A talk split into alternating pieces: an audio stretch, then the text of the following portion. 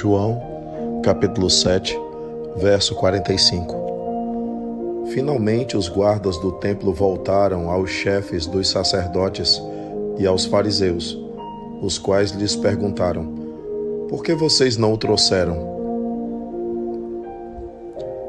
Eles estavam se referindo a Jesus. Note que já havia um movimento tentando prender Jesus. De alguma forma, já havia algum planejamento com o objetivo de prejudicar o Mestre. Esses sacerdotes, esses fariseus, representantes da lei, representantes do sistema religioso da época, se sentiam ameaçados com a mensagem de Jesus.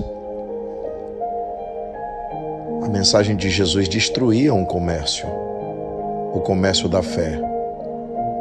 Muitas pessoas faziam oferendas, gastavam suas poucas economias, gente humilde sacrificava carneiros, aves, pombos, com o objetivo de aplacar a ira de Yahvé, como acreditavam dentro daquela perspectiva religiosa da época. E Jesus falava apenas de amar o próximo, adorar a Deus em espírito e em verdade, entrar no quarto e orar a Deus no quarto, e Deus em secreto, vendo, o atenderia. Jesus falava de não orar em público para ser visto pelos homens, mas de orar em segredo. Jesus falava de não se exaltar diante de Deus, mas de se apresentar humilde. Jesus falava de oferecer a outra face, de amar os inimigos.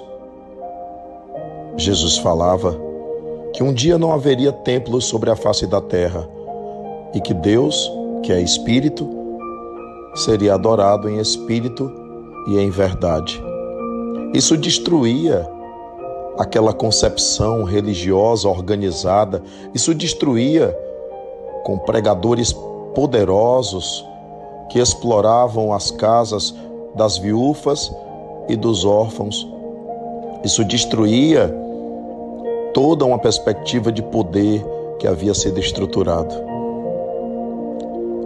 Se você procura seguir Jesus, você sabe que o caminho não tem a ver com esse sistema religioso onde homens querem se apresentar por representantes de Deus, quando na verdade estão representando seus próprios anseios, caprichos e ambições. É por isso que a gente diz tanto que a gente precisa de evangelho, mas que a gente precisa de evangelho na atitude.